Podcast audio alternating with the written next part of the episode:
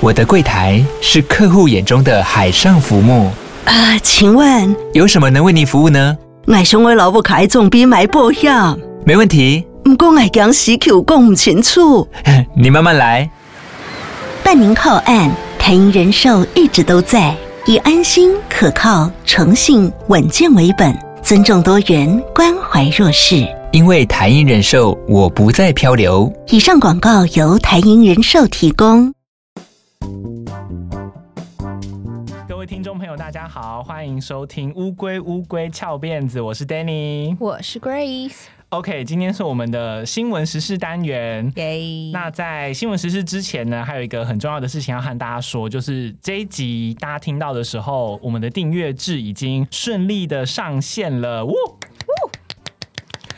订阅制后来改成了非常简单的方案啦，和大家讲一下我们一开始的想法。因为我自己是觉得我们有产出一些比较特别的内容跟单元，所以呢，我们就把价格往上。但是后来有参考一些闺蜜的意见，然后我和 Grace 讨论之后呢，我们后来就认为一切就从简就好了，用了最低的价格，还有最简单的方案，一个月只要五十块就可以保佑乌龟长长久久，当一个长寿金的概念。没错，而且我们原本产的内容大家都还是可以听了，对，大家都还是听得到，就算是用一个让大家比较好赞助的管道。而且我后来发现，我们的听众其实比较年轻的听众也占蛮多数的，可能他们想支持的话，那我们就是用最平易近人的价格。另外，我们近期也在申请 Mixer Box 的赞助方案，如果等顺利上架之后呢，会再通知大家。好，那我们就直接进入我们的正题喽。今天的新闻时事呢，没有办法让。让你选，我已经先排好我要讲的顺序了，好，不好意思，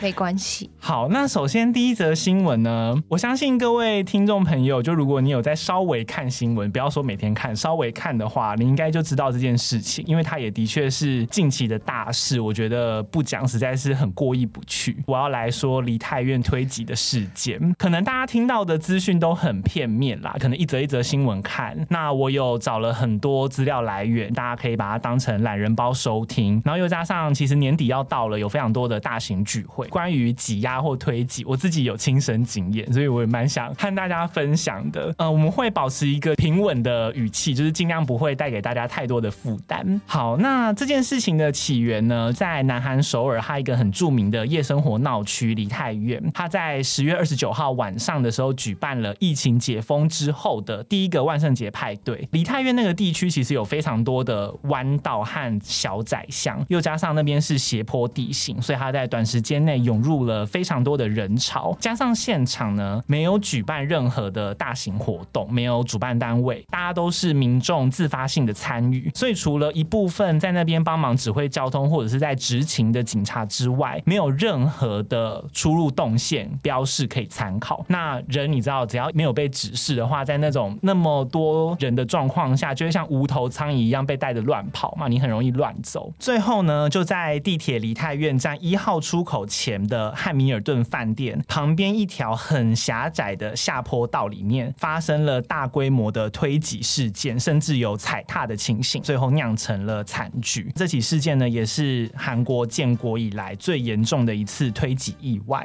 那我接下来呢，会照着时间序慢慢的讲，到底发生了什么事情。事发的当下，其实是在十月二十九号的晚上十点多，但是呢，在十点多之前的几个小时，早在七八点左右的时候，这条窄巷呢就已经有发生过一次往上和往下的人群，他们彼此互相堵住，就已经挤过一次了，已经水泄不通一次。是好在当时呢，有一名站在阶梯上二楼的女子，她很机警，她立刻跳出来，大声的指挥人群，就说：“哎，我们让下坡要往下的人先走，才成功的疏散了人群。”根据 BBC 报道啊，有人开始通报需要急救之前呢，社群上面也已经有网友发文在警告说，梨泰院当地那边非常的拥挤，感觉很不安全。在 Twitter 上面有一名用户他写说，现在梨泰院已经濒临失控了，非常不安全，请大家不要前往。然后贴出了一张梨泰院那边不是那条窄巷，是那条窄巷后面那个比较长的酒吧街的那条照片。其实那个时候，即使不是在事发现场，光是在旁边的地区也是非常挤的状况。那另外呢，还有一名游客，他有对 BBC 说，这是他第一次在梨泰院看过这么多的人潮，然后人潮越来越多，多到他们在人行道上面被推挤，挤到车子通过的马路旁边。接着呢，立刻就听到消防车、救护车还有警察试图要穿越人群，但是他以及他的朋友们都不知道发生了什么事。梨泰院车站前面呢，已经有几辆警车、警察站在车顶上，大声的呼吁大家尽快离开这个区域。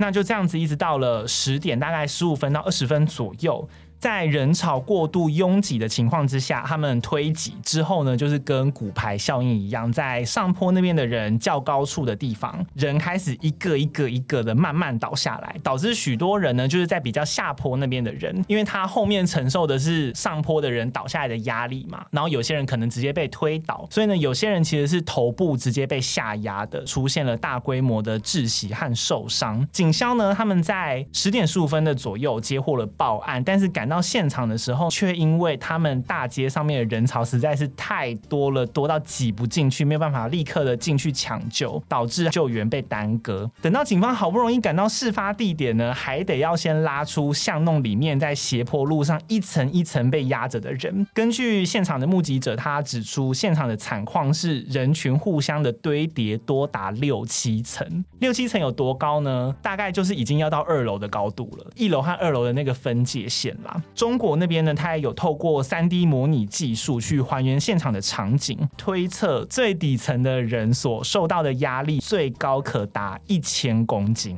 那许多人呢，他被拉出来之后，他的衣裤基本上都是扯破的，然后奄奄一息，必须要立刻的实施 CPR 抢救。但是这只是一部分啦，其实当时绝大多数的人拉出来的时候是已经断气了，或者是他等于是像被钢筋水泥压在身上，对，已经有点像是建筑工地发生事故的意外了，或是地震，就是，对，真的是被一些瓦砾、一些重石压到。因为你刚刚说堆到二楼，因为我看到一个影片是二楼的人阳台上的人是安全的嘛，哦，他们把人直接拉起来。对，我那时候就想说，为什么他们拉得到他们？因为挤到那么高，啊。对，你刚刚讲，我才恍然大悟，哎，就是因为他们真的是已经挤到那个高度，所以二楼的人基本上已经是和最上面的人平行了，对，才可以把他拉，把他拉起来。其中一位呢，非常顺利逃出来的三十岁民众。他叫做全家乙，他向法新社透露说，有太多人在推挤，我被夹在人群里面，一开始也无法脱身。他说他当下就感觉有大事要发生了。另外还有一位在现场帮忙急救的医师叫做李范习，他向韩国新闻台表示说，现场乱成一团。他一开始帮人家做 CPR 的时候，人行道上面只有两名受害者，但是一回头，伤者的数量瞬间暴增，远远超出在场可以帮忙急救的人员，有很多。路人呢上前协助他们做 CPR，然后一直到入夜之后，南韩消防厅他紧急的从全国各地动员了一百四十二辆的消防车，其中首尔市的消防车几乎是全数用完，警方总共也出动了一千一百人前往梨泰院现场支援。至于在旁边那个窄巷里面的一间店面的员工呢，他是亲眼目睹事发经过的，他花了好几个小时协助警消，一直到三十号的凌晨大概两三点左右吧，他都一直在协助。转移遗体，然后还有协助做 CPR，而且其实一开始担架数量是不够的，所以他都是徒手搬运，包含尸体。因为 PDT 那边有韩国论坛的连结，我有点进去看，他们有发出一些影片，我觉得画面很违和，因为你明明看到一群人在急救，但是他的背景音乐都是放夜店音乐，我还有听到背景有放小贾斯汀的歌，但是他们下面的人是一群人倒在地上，然后所有的警校是全力的不停在帮他们做 CPR，就是。那个画面真的看起来心情很怪。好，那事发当晚，首尔市警方估计当天差不多有十万人涌向事故现场。但是根据首尔市政府营运的首尔实时都市数据，它是抓手机信号的一个网络。它在事故发生前到晚上十点左右的来电讯号分析呢，事发当下真的挤在那一条小巷跟周遭地区的人，就一个小范围里面，大概也有五万六千人到五万八千。千人左右聚集在那里。事件发生后的三十号凌晨一点，人群拥挤的程度仍属于非常拥挤，一直到凌晨四点左右，指数才慢慢的下降，就代表人潮才渐渐的散去。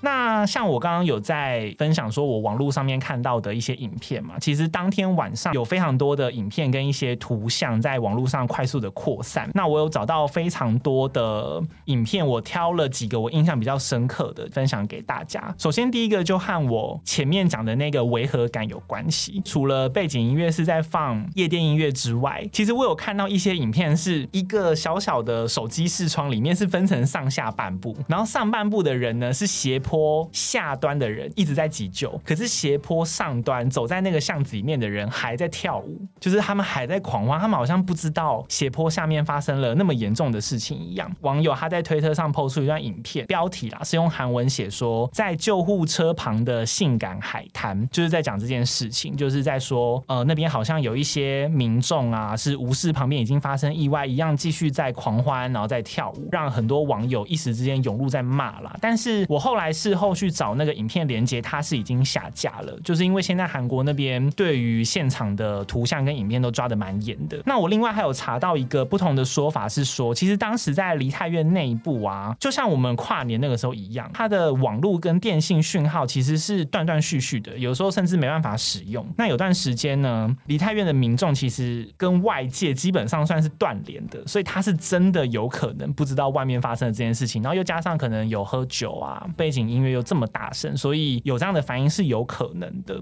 好，再来第二个会稍微恐怖一点。这个影片我相信应该比较多人看过，就是一个濒临窒息的女子。这是一名韩国的直播主，她比较幸运，因为她是卡在人群比较上面的地方。她事后有成功的被二楼的人拉出去。她在上层的时候，她就有用自拍的架子自拍她的画面，然后还有她周遭的人。推特上面就是也是疯传，然后她被挤在人群之中，身边的人全部挤在一起，就是连一点移动的空间都没有。背景音呢，全部都是尖叫声，当下情况真的很可怕。因为那个男生很高，对，那个女生就夹在他腋下，对对对，就在腋下那边。然后那个男生还有尝试想要让用一个空隙让那个女生可以呼吸。影片全长是三十二秒啦，就是那个女生她一开始是在尖叫，但是看到最后面那个女生是有点像是慢慢没有力气吗？或就是脸色慢慢发白。我后来有在 YouTube 上面找到了这个直播主他上传的完整版，有。整个他从出发去梨泰院到他顺利被救起来，然后心有余悸的那个过程，大家如果自己有兴趣的话，可以试图去找。而且你可以完全看到他们有多突然，对，因为他原本在走路的时候还在玩，还在跳舞，然后走一走就一瞬间突然大尖叫。而且因为你刚刚有提到说，就是斜坡上的人其实不知道还在跳舞，斜坡下的人不是已经卡住了吗？对，就是因为这上面的人都不知道，所以人还一直涌进来，一直涌进去，所以中间就越卡越紧。对，所以整个到最后卡死，是因为外面的人一直还在进入，然后那名直播主就是在偏中间的那个位置。他的影片其实到中后有一段，他镜头甩过去的时候，你可以看到那边已经在急救了。那个影片我觉得还蛮恐怖，嗯，就是看完之后心情会蛮沉重。对，最后一个我印象比较深刻的就是目睹死亡的女子，在中国微博那边有一个博主，他分享了一名女子她在幸存下来之后发的贴文，配图呢是他的双腿上面有非常大面积的淤青。他说当时感觉好像有几百公斤的石头压着自己，然后后面呢依然不停的在往前推挤，导致前面倒下的人都救不活。女子她是说自己比较幸运，因为她身高比较高，所以还能够伸长脖子呼吸。但是在她的右边的一个个子比较矮的女生，因为呼吸不到空气，她就只能够眼睁睁的看着女生窒息身亡。另外在她的右后方呢，还有一名外国男子被挤到吐在他身上，还有一名女生就一直哭，一直哭，哭到最后断气。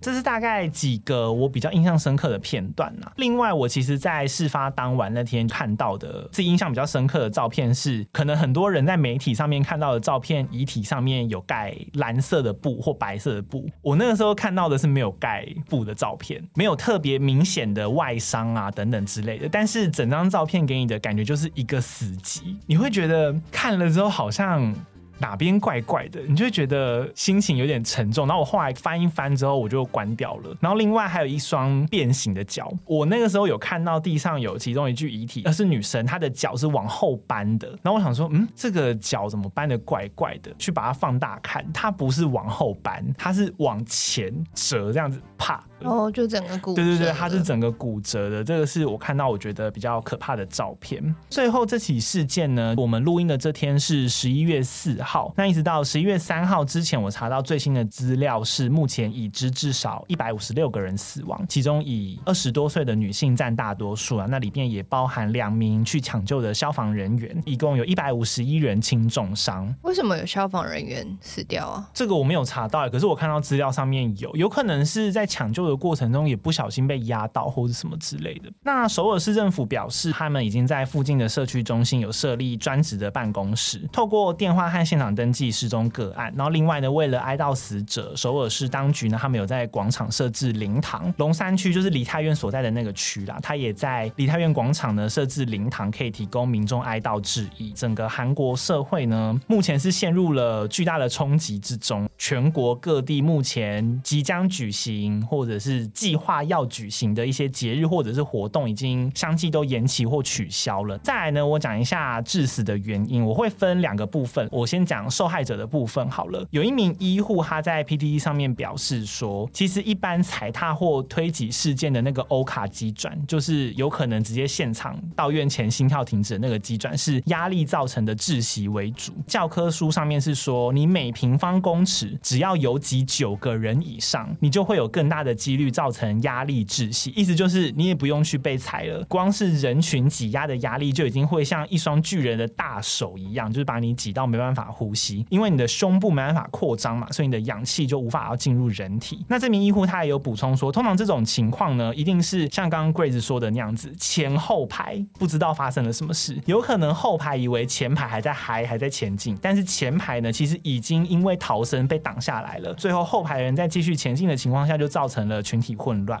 另外呢，某一个人跌倒所引起的骨牌效应，会让很多人就是陆续的跌在地上，然后造成踩踏的伤害，或者是人体层层相叠，会让伤者爬不起来，就会窒息，或者是引发骨折、内出血等等。这种等级的救援难度其实非常的高，因为你只要人被埋在里面，你再怎么救都只能救到外层的人。基本上，你只要一被推倒在地上，被救到的几率就是降低很多啦。我那天搭电扶梯的时候，就突然想到梨泰院的事情。你有跌倒吗？没有跌倒，但是你看下面电扶梯是一直往前，电扶梯不会停嘛，嗯，所以大家都说你在电扶梯上的时候一定要抓紧扶手，为什么？因为你如果在前面摔倒，后面的人就会跌到你身上。哦，对对对，因为电扶梯不会停啊，所以你如果是第一个摔倒的那个人，后面的人会一直跌上来，而且你一定会没办法控制的往前。对，就你只要没有及时抓，对，因为你停不下来啊，嗯，因为你如果要避免压到那个人，你要刹车嘛。可是当人群一直在移动的时候，你刹车你也会被推倒，啊，对，你也会被跟着推。对啊，就那个真的是不可抗力。那其中刚刚也有说到，死者里面以女性二十多岁占多数，这是生理上的先天结构的问题啊。女性在生理上抵抗和承受身体挤压的能力本来就会比男性还要低，受到大力压迫的时候承受的伤害往往会比男性更大。根据南韩重实网络大学，他们有一个消防与救灾系的教授叫做朴载成，他受访的时候是说，梨泰院受困的人呢，以缺氧造成的呼吸心跳停止为主，抢救的时间其实也很短，就是大概三到四分钟左右而已。在这段期间，应该要尽快的进行 CPR。所以呢，就可以看到说，现场有很多路人立刻对患者做 CPR。因为南韩他们有类似一个我查到叫做好撒玛利亚人法的规定。这个法律的意思是在说，你如果是自愿对伤者或病人救助的救助者，你可以免除相关责任的法律。哦，所以这样大家就比较对对对，就比较敢去救人。好，那这个是受害者的部分。我接下来讲一下目前公认大家比较归咎认为事发的主因，其实就是南韩那边的警察。起初呢，警方和龙山区厅他们都认为说，如果你要针对大规模的人流做管控，你需要集会的主办单位事先申请，然后提交相关的资料，警方和区厅才能够提早准备，预先配置好警力。但是在梨泰院的这个万圣节活动，就像我最一开头讲的，它不是有特定意图的集会，也没有主办单位，都是民众自发去参与的，所以呢，让警方和区厅没有办法介入管理。他们一开始的说法是这样，但是后来。就有一些反对的声浪。我觉得和那个时机有关系，因为已经在死了这么多人的情况下，然后我觉得他们的讲法有点像是在辩解，就他们好像是在说哦，我们能做的都做了啊，可是事情还是发生了这种感觉。后来一些舆论还有很多民众就在抨击说，没有啊，如果你们警方在旁边有看到的话，却不去帮忙吗？因为他们当天晚上配置在梨泰院周遭的警力是一百三十七个人，但是这一百三十七名警力呢，大部分都只有着重在扫毒、预防斗斗殴跟防治性犯罪和道路车流的管控，而非人潮疏通。就有人说，难道说这些警察真的都只顾着做自己的事情？你在旁边那边看到那么挤了，你都不去帮忙疏散一下吗？就有一些人开始转向抨击公权力，觉得他们很消极。一直到十一月一号呢，就包括了行政安全部长、警察厅长、首尔市长和龙山区厅长等一些中央和地方的主管，都有接连为惨案的安全疏忽，然后还有他们的失言道歉。嗯，其实他们这样一道歉，就有点像是认错啦。可以确定的就是，目前真的太多迹象都显示，这起事件呢，警方在事件前后忽略人流疏散是其中一个最大的因素。然后又加上呢，警方有公开发生当晚一一二专线，有点像我们的一一零，他们是打一一二，他们有收到来自梨泰院地区现场民众申诉的十一笔通联记录。资料显示呢，其实一早。老早在大概六点三十四分的时候，就已经有民众致电说：“哎、欸，梨泰院这里可能会出现压死人的状况。”那是快四个小时前呢。对，非常早，意思就是其实很早就已经在挤压了。然后警方他们就是可能只负责自己的勤务，然后没有注意到这些事情。然后我把那个通联记录看完了，你可以感受到事情越来越严重，因为你大概看到七点多八点多，已经开始有人说这里好像有人受伤了。九点多十点多的时候就说：“哇，现场已经好像。”有点失控了，然后警方所有的回应统一都是说：“哦，好，我们会派人过去，我们会派人过去。”可是一直没有派人过去。哦，而且他们还解释说，因为附近有抗议活动，他们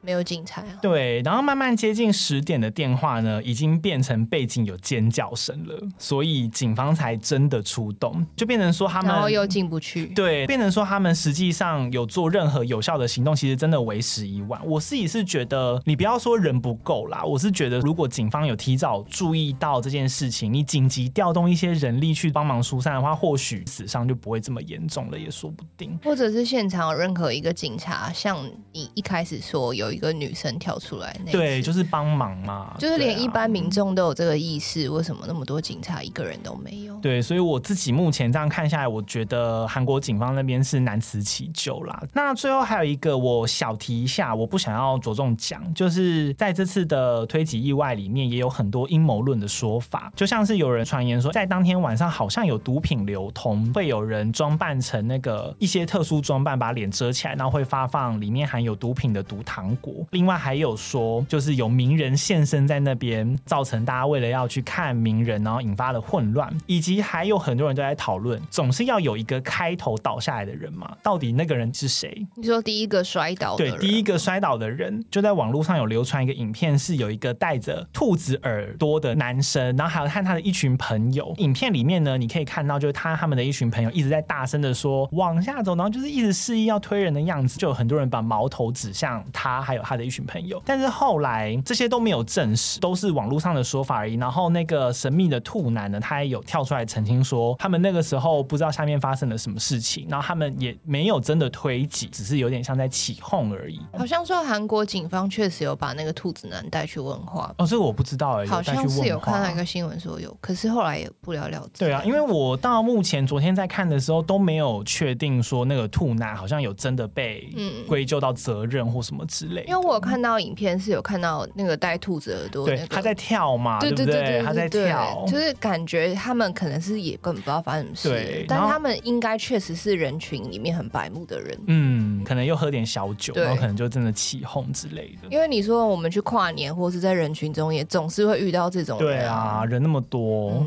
最后呢，我分享一下，如果你真的遇到了这个事情的话，该怎么自救？如果你遇上人踩人或是推挤的状况呢？香港医护学会的执委叫潘伟刚，他提醒说，你一定要先站稳，尽最大的可能保持站立的姿势，避免被绊倒，身体不要倾斜或者失去重心。同时呢，你可以用你的双手握拳架在胸前，就有点像是拳击手那种防守姿势，因为这样子呢，可以保留你。你的胸腔有一定的空间，可以尽量不要被压扁，确保呼吸顺畅。同时，尽快抓住如同扶手之类的坚固的东西，或靠到墙边，等到人群散去之后呢，再离开现场。如果你真的就是没办法站稳的话，切记不要停下来，也不要硬挤，就干脆顺着人流走吧。你就顺着它同步前进，然后一边慢慢的侧身移动，直到你可以移开人群。如果你不幸的跌倒怎么办呢？这个时候他会建议你侧身，然后卷曲身体，你的双膝呢可以并拢，然后贴在胸前，就是取代刚刚说那个驾驶支架的那个位置。你可以用膝盖，然后去保护你的胸腔。那你的双手要做什么呢？你的双手就是改成十字交叉之后，后扣在后颈，然后你的双臂就护头。切记就是千万不要直直的躺着，也不要俯卧或仰躺，因为你肚子这边是最脆弱的地方。对，而且有很多脏器。不过他也有补充说，就是这个方法的前提是没有人踏在身上啦。如果你是已经被踩的状况下，你还是有可能会受伤。那这起事件呢，目前就更新大家的进展，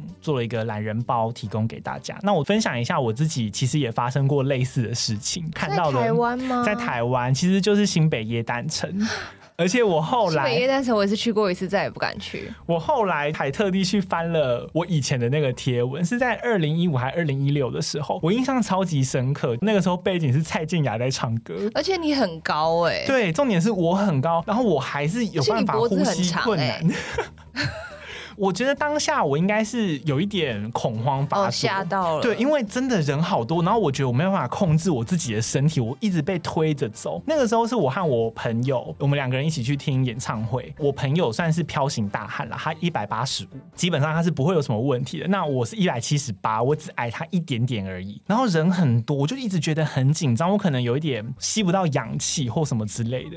我后来下一秒，我就是转头跟我朋友说：“我真的不行了，我一定要蹲下。”因为我觉得我快站不住了，我就也不管旁边人潮怎么走，我就我就是觉得我一定要蹲下，我要扶着地板，就是我想要抓住东西，然后我就马上就是无力的那样子跌下来，然后我蹲在地上之后呢，我朋友就吓到，因为他想说天哪，一个一百七十八公分的高大男子竟然会突然这样子往下倒，他就开始帮我像摩西分海一样，他就开始慢慢把我，因为他也很高大嘛，所以他就帮我慢慢把我带出人群，就是有点应急的方式把我挤出去。一出去之后后呢，我就马上开始这样子。因为我才真的觉得我开始有吸到气了，当下真的很恐怖，而且你真的不要说台湾不太可能发生这种事情，其实当天晚上还有救护车有来，不止我一个人，另外还有两三个吧，都是女生，就是后来有上救护车，我不知道是不是因为一样的原因，也许也是被推挤或什么之类，就无从得知。但是那天的经验真的是有让我吓到，然后从此之后，我每次只要是有经过那个耶诞城的演唱会，我就是只敢站在外面看，我真的是再也不敢进去那个最中间有圣诞树那边，就像我从来。来都不敢去一零一的跨年晚会一样，我是会去啦，我不敢进去里面，就是在外围我 OK，但是我不敢进到演唱会那个里面，我觉得真的太可怕了，真的很恐怖。而且我有看到一个专家说，当人群挤到一个程度的时候，你的脚。是不能动的，所以基本上你移动的时候是被人推着走的，因为你身体会下意识的想站稳，所以你的双脚会僵硬，对，你就会没办法动。你其实是被人推着走，然后你还是一直在移动，可是你是被推着走，所以你完全没有行动能力，就觉得很恐怖啊。对，然后有一些女生比较矮的说她们是其实是悬空的，对，她是被提起来的，对，她脚是碰不到地，她就一直这样移动，一直这样移动，所以很多人是站着死掉的。就像你刚刚讲的，她不是说九平就是一平米里面超过。九个人，其实你是被挤压的，嗯，所以有些人他不是跌倒被踩或者怎样，他就是站着死掉的。对啊，啊，总之分享一个经验给大家啦。那因为我看到很多新闻说什么哦，台湾不会发生这件事，是因为一直都有做人群疏散呐，什么什么。我是觉得可以去玩啦，但是总之安全最重要。就是大家如果感觉情况不对劲的话，还是要冷静下来，然后好好的保护自己的安全。哦，然后还有专家提醒，如果是要你知道你今天要去的地方人很多的话，女生就尽量不要穿高跟鞋。哦，对对对，嗯、那个高跟鞋，而且尤其是如果你不小心高跟鞋的跟断了，你真的。完蛋，你连走都没办法走了。因为不是就是要尽量踩稳嘛、嗯？可是你穿的高跟鞋根本很难踩稳、啊。对，但大家出去玩当然爱美，都还是会穿啊。所以像我自己穿高跟鞋出去的时候，我是不会做任何危险的事情的，因为大家都知道我是一个很贪生怕死的人，一定就是要美美的出席，然后平平安安回家。对，对我就是只要穿高跟鞋出去，我就去哪都搭车。好，那这就是和大家分享的第一则新闻，就是李泰院的这起事故。总之，大家多注意安全啦。那我们接下来呢，先休息一下，等一下回来呢，会分享两则，一则惊悚，那一则比较轻松的新闻给大家。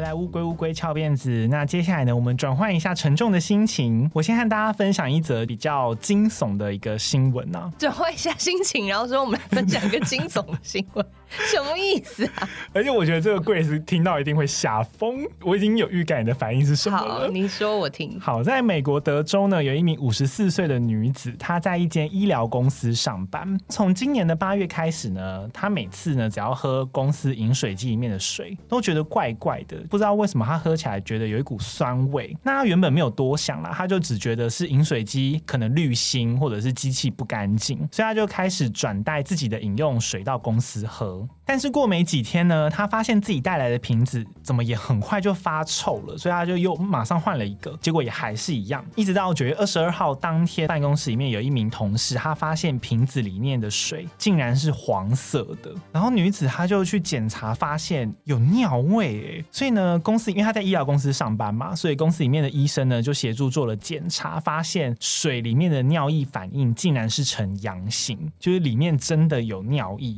可是他不是自己带自己的水去了吗？对，接下来我就要来解谜，到底发生了什么事呢？女子她就是也像 Grace 的反应一样，觉得到底是发生什么事？怎么会这样子？我带我自己的水，所以呢，她就调阅监视器，想要弄清楚到底是怎么一回事。结果没想到，在监视器的画面里面，她看到协助清扫办公室的一名五十岁的男性清洁工，他名叫 Lucio Diaz，我们后面叫他迪亚兹。他竟然拿起女子的水瓶，打开瓶盖之后。把自己的生殖器塞在里面，不停的搅，然后女子还描述说，她看起来呢，就像是在用水瓶里的水清洁自己的生殖器一样，干，而且。我有看到那个影片，绝对没有看错的可能，因为基本上那个监视器离那个水瓶的位置非常近，所以呢，你就是可以看到有一包东西被他掏出来之后，然后放进去。那看到这个画面呢，就是实在是太令人难以置信了。同时，女子还很担心，因为她不小心喝到了有尿的水嘛，她就决定去医院检查。等一下，可是那个男的有尿在里面吗？可能就是他没有擦干净，或者是什么 之类的啊。等下，现在 Grace 的，你冷静一点，你还好吗？她包茎吧。总之，女子呢，她决定去医院检查，结果呢，她不幸呢有感染上性病。看，对，因为那个新闻都是写 STD，她完全没有公布这个性病的全名是什么，而且她有强调是无法治愈的。但是我后来有去查，有一些小报的新闻有说好像是疱疹。STD 是性性病，就是性传染疾病的统称。对，然后事件爆发之后呢，就陆陆续续哦，还有十三名受害者跳。跳出来说自己也受害，迪亚兹他本人呢，也是透过这件事情才知道原来自己有性病，他一开始完全不知道。而且根据报道，女子她当时和另外三名受害的女子，他们联合要举报迪亚兹的时候，大楼的管理公司居然没有第一时间开除他，依然让他继续在那边工作，拖了六天才公告给大楼里面的所有人说有发生这样子的事情，所以他直接气炸了，直接改成提出诉讼，求偿超过一百万美元的赔偿金，遭到指控的公司有回应了。他说，他们收到检举的时候呢，有第一时间和警方通报，然后请警方来协助处理，只是没有马上开除他这样子。那目前这名来自墨西哥的淘金怪客迪亚兹，他就是被移民和海关执法局拘留了。他的移民身份呢，目前是否合法，就是也还在调查中。一直到十月底的时候呢，最近关于他的判决有出来，就是迪亚兹他因为重伤罪以及猥亵罪，他被起诉了。法官。呢，他是表示说，因为这已经脱离了那个民事，因为其实他们一开始提的诉讼是民事诉讼，可是这已经脱离了民事诉讼，已经属于刑事案件的范围了，所以迪亚兹是没有办法保释的。那后面呢，应该会再有相关的判决出来。可是他到底为什么要做这件事啊？不知道啊，完全我看很多篇新闻，然后没有人讲他的动机是什么。我只有看到有一个类似，就是很小很小的报纸，我没有特地讲，因为我觉得它的来源可能也无法参考。嗯嗯他在里面是写说。那个男生他想要这样做也没有特别的原因，就只是可能想要洗一下。你说打扫了一半鸡鸡痒，或者是他觉得这已经是他工作的一部分，他已经习惯了。意思就是他在之前的任何一个地方就都有可能做这样的事情。报道里面是这样写，还是说他就是长疱疹，所以鸡鸡痒，所以才随时都想洗？对，随时想想说哦，舒缓一下，好像蛮合理的耶。这好像蛮合理，因为因为水可以止痒，对啊对啊，冰冰的，它就凉凉的水可以止痒。而且外国人都很爱喝冰水啊，因为饮水机都放在走廊上，他不好意思去走廊上用，所以就偷偷在没有人的办公室里面用。我们干嘛要帮他找动机啊？因为我很难很难想象为什么要做这。因为你如果说单纯你说打手枪或者什么拿女同事的什么东西打手枪，我会觉得他就变态。对对对对。对，可是他做这件事情无动机，就不知道为什么。就我也很好奇，希望各位闺蜜可以给我们一些想法，告诉我们就是他的动机可能是什么。我觉得我讲的好有可能哦。我也觉得，我觉得你的推论蛮有可能的。好，那今天的最后一则新闻呢，我们要进入一个比较轻松的。对啊，这已经结束了。OK OK，对，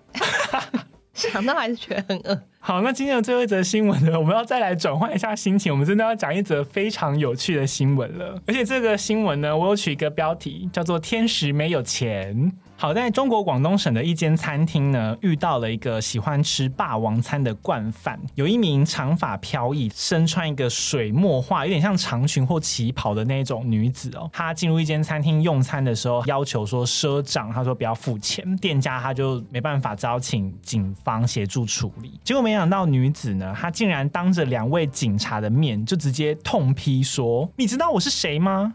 我是天使，然后让警察和店家傻眼，就是哭笑不得。那警察可以回答：“我是圣母玛利亚。”没有，我跟你说，警察超级有耐心。我接下来，因为我也把那个影片看完，我来还原一下那个影片里面到底那个女子和警察的对话有多么荒谬。就是在那个店家试出的影片里面呢，就证明警察一开始好声好气的和女子就有来有往哦。就女生她就说：“那我说挂个账呗。”然后警察就说：“哎，不要说你啊，我都不能在这里挂账了。挂账就是他们赊账的意思啊。”女生她突然就这样，